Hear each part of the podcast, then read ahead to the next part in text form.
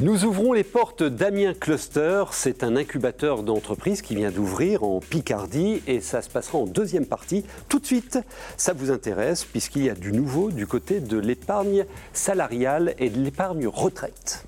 Regardez votre programme avec la région Hauts-de-France, la région Pro-Business Pro-Emploi. Eco vous est présenté par la voix Eco.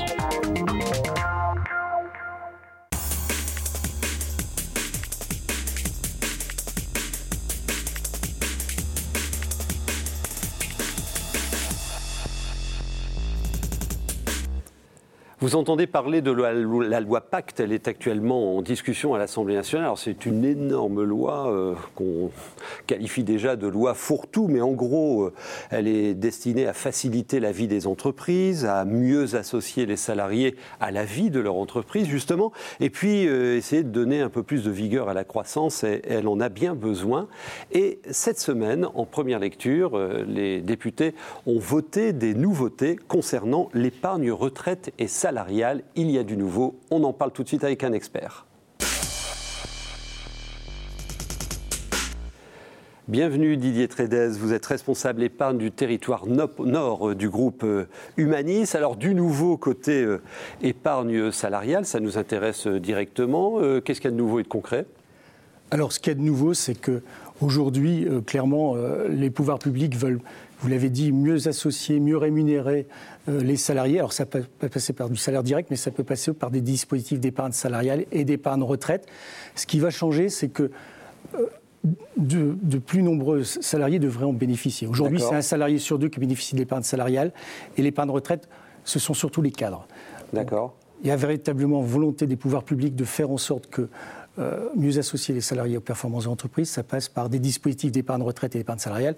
Pourquoi? Bah, Parce que euh, en arrière-plan, on sait très bien que cette épargne salariale, au travers par exemple du PERCO, plan d'épargne retraite collectif, servira à des compléments de ressources au moment du départ en retraite. Donc on prépare déjà euh, les évolutions du financement de la retraite en déplaçant le sujet euh, du côté de l'entreprise et le salarié sera de plus en plus responsable du financement de sa retraite. C'est clair. Hein oui, hein. c'est la tendance parce que malheureusement les retraites que l'on connaît, elles seront moindres dans les années à venir, hein, pour des raisons purement démographiques. C'est très mhm. difficile de jouer sur des critères dits démographiques. Il y a des tendances lourdes. Malheureusement, le niveau de retraite sera plus faible dans les années à venir. Qu'est-ce qui est possible de faire? Il existe déjà des solutions à titre individuel et aussi des solutions au titre à l'intérieur de l'entreprise. Alors, concrètement qu'est-ce qu'on nous annonce Bon, alors attention, hein, c'est en première lecture. Hein, vous connaissez euh, le, circuit parlementaire, ça va aller au Sénat, deuxième lecture à l'Assemblée, mais il y a quand même des tendances qui se dessinent là. Oui, alors les, tendances, quelles sont-elles En matière, par exemple, d'épargne salariale, eh bien, euh, cette diffusion d'épargne salariale davantage de salariés devraient en bénéficier, puisque ça va revenir moins cher aux chefs d'entreprise, aux entreprises, de verser par exemple une prime d'intéressement ou une prime de participation au bénéfice. Je dirais par exemple, c'est l'épargne salariale à zéro charge sociale pour euh, toutes les entreprises de moins de 50 salariés, par exemple. Ah, elle n'y avait pas accès jusqu'à maintenant, enfin sauf à payer les charges. Là, vous nous annoncez, euh, donc euh, Ecoenco c'est pour les chefs d'entreprise, vous nous annoncez que on va libérer le dispositif pour les TPE et les PME Les moins de 50, entre 1 et 50 salariés, l'épargne salariale zéro charge. Il y a aussi euh, une volonté pour les entreprises entre 51 salariés et, 2, et 250 salariés de les libérer de ces charges, mais uniquement sur les primes d'intéressement que ces entreprises seraient amenées à verser. D'accord. Donc en, gros, euh, nos législateurs, le gouvernement, euh, amènent des dispositifs pour faciliter l'accès. Pour faciliter l'accès et, et de toute façon, euh, au travers, je dirais, de, cette actualité d'épargne salariale et d'épargne retraite, financement des retraites, les salariés et, tout à chacun va s'approprier mm. cette demande et devrait euh, être euh, interpellé, pourquoi pas, leur mm. patron, leur dire mais pourquoi est-ce que nous, on ne bénéficie pas des, de dispositifs d'épargne salariale Est-ce que vous pouvez nous dire, pour l'entreprise, en quoi c'est un bon plan?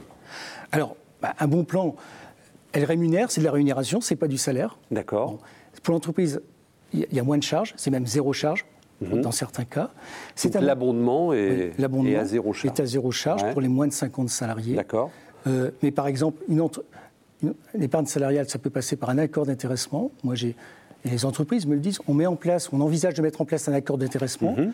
Ça ne coûtera rien parce que si on distribue une prime au titre de l'intéressement, ça veut dire que des critères ou des objectifs ont été atteints. D'accord. Et si les critères ont été atteints, eh ben, globalement, la productivité de l'entreprise euh, s'est développée. Donc, euh, certes, je verse et j'associe mes, mes, salariés, je les rémunère, je les récompense en leur octroyant une prime d'intéressement.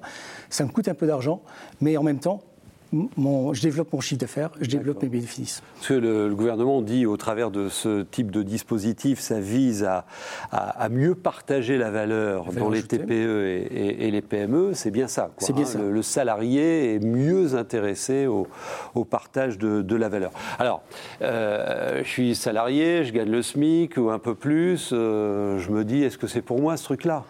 Bah oui, c'est pour vous, parce que la prime d'intéressement ou de participation, c'est bien une prime que distribue l'entreprise. D'accord. Après, euh, le plan peut prévoir la possibilité pour le salarié de faire des versements volontairement. Il sera d'autant plus enclin, ce salarié, à faire des versements qu'il en a les moyens et qu'il y a une politique d'abondement, c'est-à-dire de versement complémentaire de la part de son chef d'entreprise. Oui, ça concerne bien l'ensemble des salariés. Ça, ouais, d'accord. Et, et, et c'est pas neutre parce qu'on a des statistiques, alors tout dépend des, secteurs d'activité, mais sachez qu'en matière d'épargne salariale, ça représente, en 2017, c'est un salarié sur deux qui en a bénéficié. En moyenne, ça représentait 2300 euros. Merci beaucoup Didier Trédez. Donc euh, du nouveau à surveiller. Encore une fois, euh, la loi n'est pas votée, c'est en discussion. Il y a eu un vote en première lecture à l'Assemblée, on surveillera. Mais en tout cas, des bonnes nouvelles euh, a priori pour l'entreprise et ses salariés, notamment la TPE et la PME. J'ai une brève, mais elle est importante puisque la semaine prochaine se tiendra à Lille le World Forum, le forum de l'économie responsable. Et cette année, le thème, c'est super local. Qu'est-ce que ça veut dire super local Ça veut dire que le développement économique, le développement des nouveaux modèles économiques, comme par exemple l'économie circulaire, ben, ça se passe au niveau des territoires. Et l'entreprise est un acteur direct du territoire. Alors, quelques événements euh, intéressants. Euh, dès mardi prochain, en ouverture, euh, quatre grands patrons à travers le monde mais aussi des, personnes qui inspirent les nouveaux modèles économiques viendront euh, témoigner, dont l'anglais Rob Hopkins. Nous avons également le CEO de McCain qui viendra euh, euh, partager son, expérience. Et puis l'après-midi de mardi, toujours, se poursuivra avec un bilan de la troisième révolution industrielle dans cette région après cinq ans de mise en œuvre quels fruits ça produit, quelle nouvelle dynamique, vous en saurez plus. Donc si vous venez, j'espère que vous serez avec nous, j'aurai le plaisir de l'animer, au World Forum la semaine prochaine à partir de mardi. Alors, on connaissait Aura Technologies à Lille, incubateur. Il y a un nouveau-né dans la région Hauts-de-France. Et Frédéric Lajoux, président d'Amien Cluster, vous êtes euh, avec nous pour en parler. Vous venez de lancer l'incubateur accélérateur de l'Amien Cluster. Finalement, vous allez accompagner euh, tous les créateurs d'entreprises, en Picardie notamment? Oui, tout à fait. C'est euh, la première déclinaison de la stratégie économique d'Amiens Métropole que de mettre à disposition des entrepreneurs, et notamment des start-upers, un outil dédié à l'économie numérique qui va permettre euh, d'offrir toutes les conditions exceptionnelles pour créer son entreprise et réussir à Amiens dans son projet de développement économique. Alors c'est Amiens Cluster qu'il porte. Rappelez-nous brièvement ce que c'est qu'Amiens Cluster. Oui, c'est Amiens Cluster qu'il porte euh, et qui a pour ambition de faire ce pari collectif de réinventer ici un tissu économique, un, tissu euh, entrepreneurial qui puisse produire euh, des innovations, qui puisse se saisir des innovations que l'on connaît aujourd'hui, les révolutions technologiques, l'intelligence artificielle, le blockchain, la voiture autonome et le stockage de l'énergie. Ici, on a un centre international qui est très réputé dans ce domaine. Eh mhm. bien, Amiens Cluster, c'est ça, c'est être en, capacité de faire émerger ces, ces nouvelles entreprises dans ces domaines-là, notamment les trois filières d'excellence nous avons euh, institué, l'énergie, l'autonomie énergétique, la e-santé et l'intelligence artificielle. Alors oui, vous en parliez. Euh, alors la e-santé, c'est bien sûr Simus. On parle beaucoup de Simus Santé ici oui, à Amiens. Santé, mais pas seulement. Il y a d'autres euh, startups, Posos, Pharmap notamment, qui vont euh, émerger dans quelques mois et dans quelques semaines. Alors vous parliez d'énergie, là c'est un peu plus intéressant, c'est qu'on a vraiment euh, ici c'est euh, finalement peut-être le berceau de l'énergie du futur, on peut le dire comme ça, c'est déjà le cas. Il y a vraiment quelque chose qui se passe autour des batteries notamment. Absolument, ici on, est, on a le, centre international de, de stockage s'appelle le LRCS, le laboratoire de réactivité de chimie des solides, qui a inventé une technologie tout à fait innovante pour remplacer les batteries au lithium-ion que nous avons dans nos téléphones portables ou dans les véhicules électriques, et qui est la batterie au sodium-ion, du sel dans des batteries, c'est c'est innovant, c'est mm. exceptionnel pour, pour euh, l'industrie euh, dans les années à venir. Et donc on a ici de quoi réinventer, par exemple, euh, la manière de stocker l'énergie.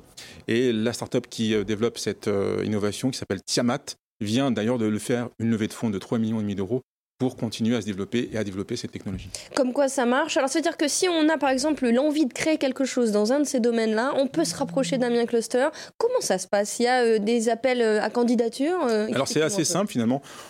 Vous pouvez déposer un dossier de, candidature qui sera étudié par notre équipe et notamment notre directrice Caroline Cuillère qui vous recevra et qui ensuite va mettre en œuvre un jury composé euh, de différents acteurs économiques et institutionnels, la CCI, Amiens Picardie, le PJV, Amiens Métropole, et puis des parrains et des marraines qui euh, veulent aussi s'engager à nos côtés, notamment en ce moment Nicolas Decailleux, que vous connaissez bien pour mhm. avoir euh, repris notamment le de Whirlpool, et Sabine Verhagen, qui est la chef d'entreprise, la directrice d'Osange, qui travaille dans l'économie sociale et solidaire. Et donc on a un jury Mhm. qui euh, va ensuite décider si vous pouvez intégrer ou non euh, l'incubateur. Et en général, euh, les projets que nous avons, qui sont déjà soumis à différents critères de sélection, sont euh, bienvenus, en tout cas accueillis euh, dans notre incubateur.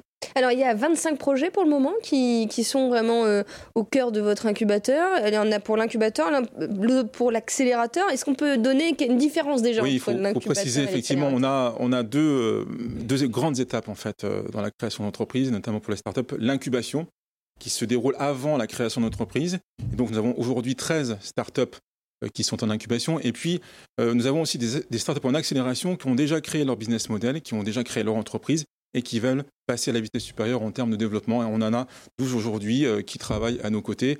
Il ne faut pas oublier aussi euh, toutes les startups qui euh, sont accueillies par la tech amiénoise avec qui on travaille excellemment et la machinerie qui sont deux entités et deux pourvoyeuses de, de projets d'entreprise. Alors, donnez-nous quelques exemples. J'imagine que ça touche beaucoup au numérique, à l'intelligence artificielle, comme vous le disiez tout à l'heure. Donnez-nous quelques exemples de startups, de projets qui sont aujourd'hui accompagnés. Alors, ce qui fait l'originalité de, de, nos, de nos startups, c'est à la fois la volonté de, évidemment de réussir son projet, euh, de créer un business model, comme on dit, mais aussi de réussir pour les autres, pour euh, faire progresser, faire bouger les choses dans notre vie quotidienne, ou alors dans la capacité à vivre mieux sur cette planète, à faire progresser des valeurs de solidarité mhm. et, et d'égalité. Et nous avons par exemple des startups qui ont revisité complètement la manière d'enseigner euh, à l'école ou de se préparer à des grandes écoles, hein, les, les, les, prépas comme on dit, mhm. eh bien on a une, une start-up par exemple qui a développé un, algorithme, une application qui va euh, démocratiser l'entrée dans les préparations de grandes écoles. Bon ben voilà, vous savez tout. Amiens Cluster qui accompagne donc grâce à son incubateur et accélérateur les créateurs d'entreprises et les futurs créateurs d'entreprises et qui va ainsi contribuer au développement économique du territoire amiénois mais aussi Picard, on l'a bien compris.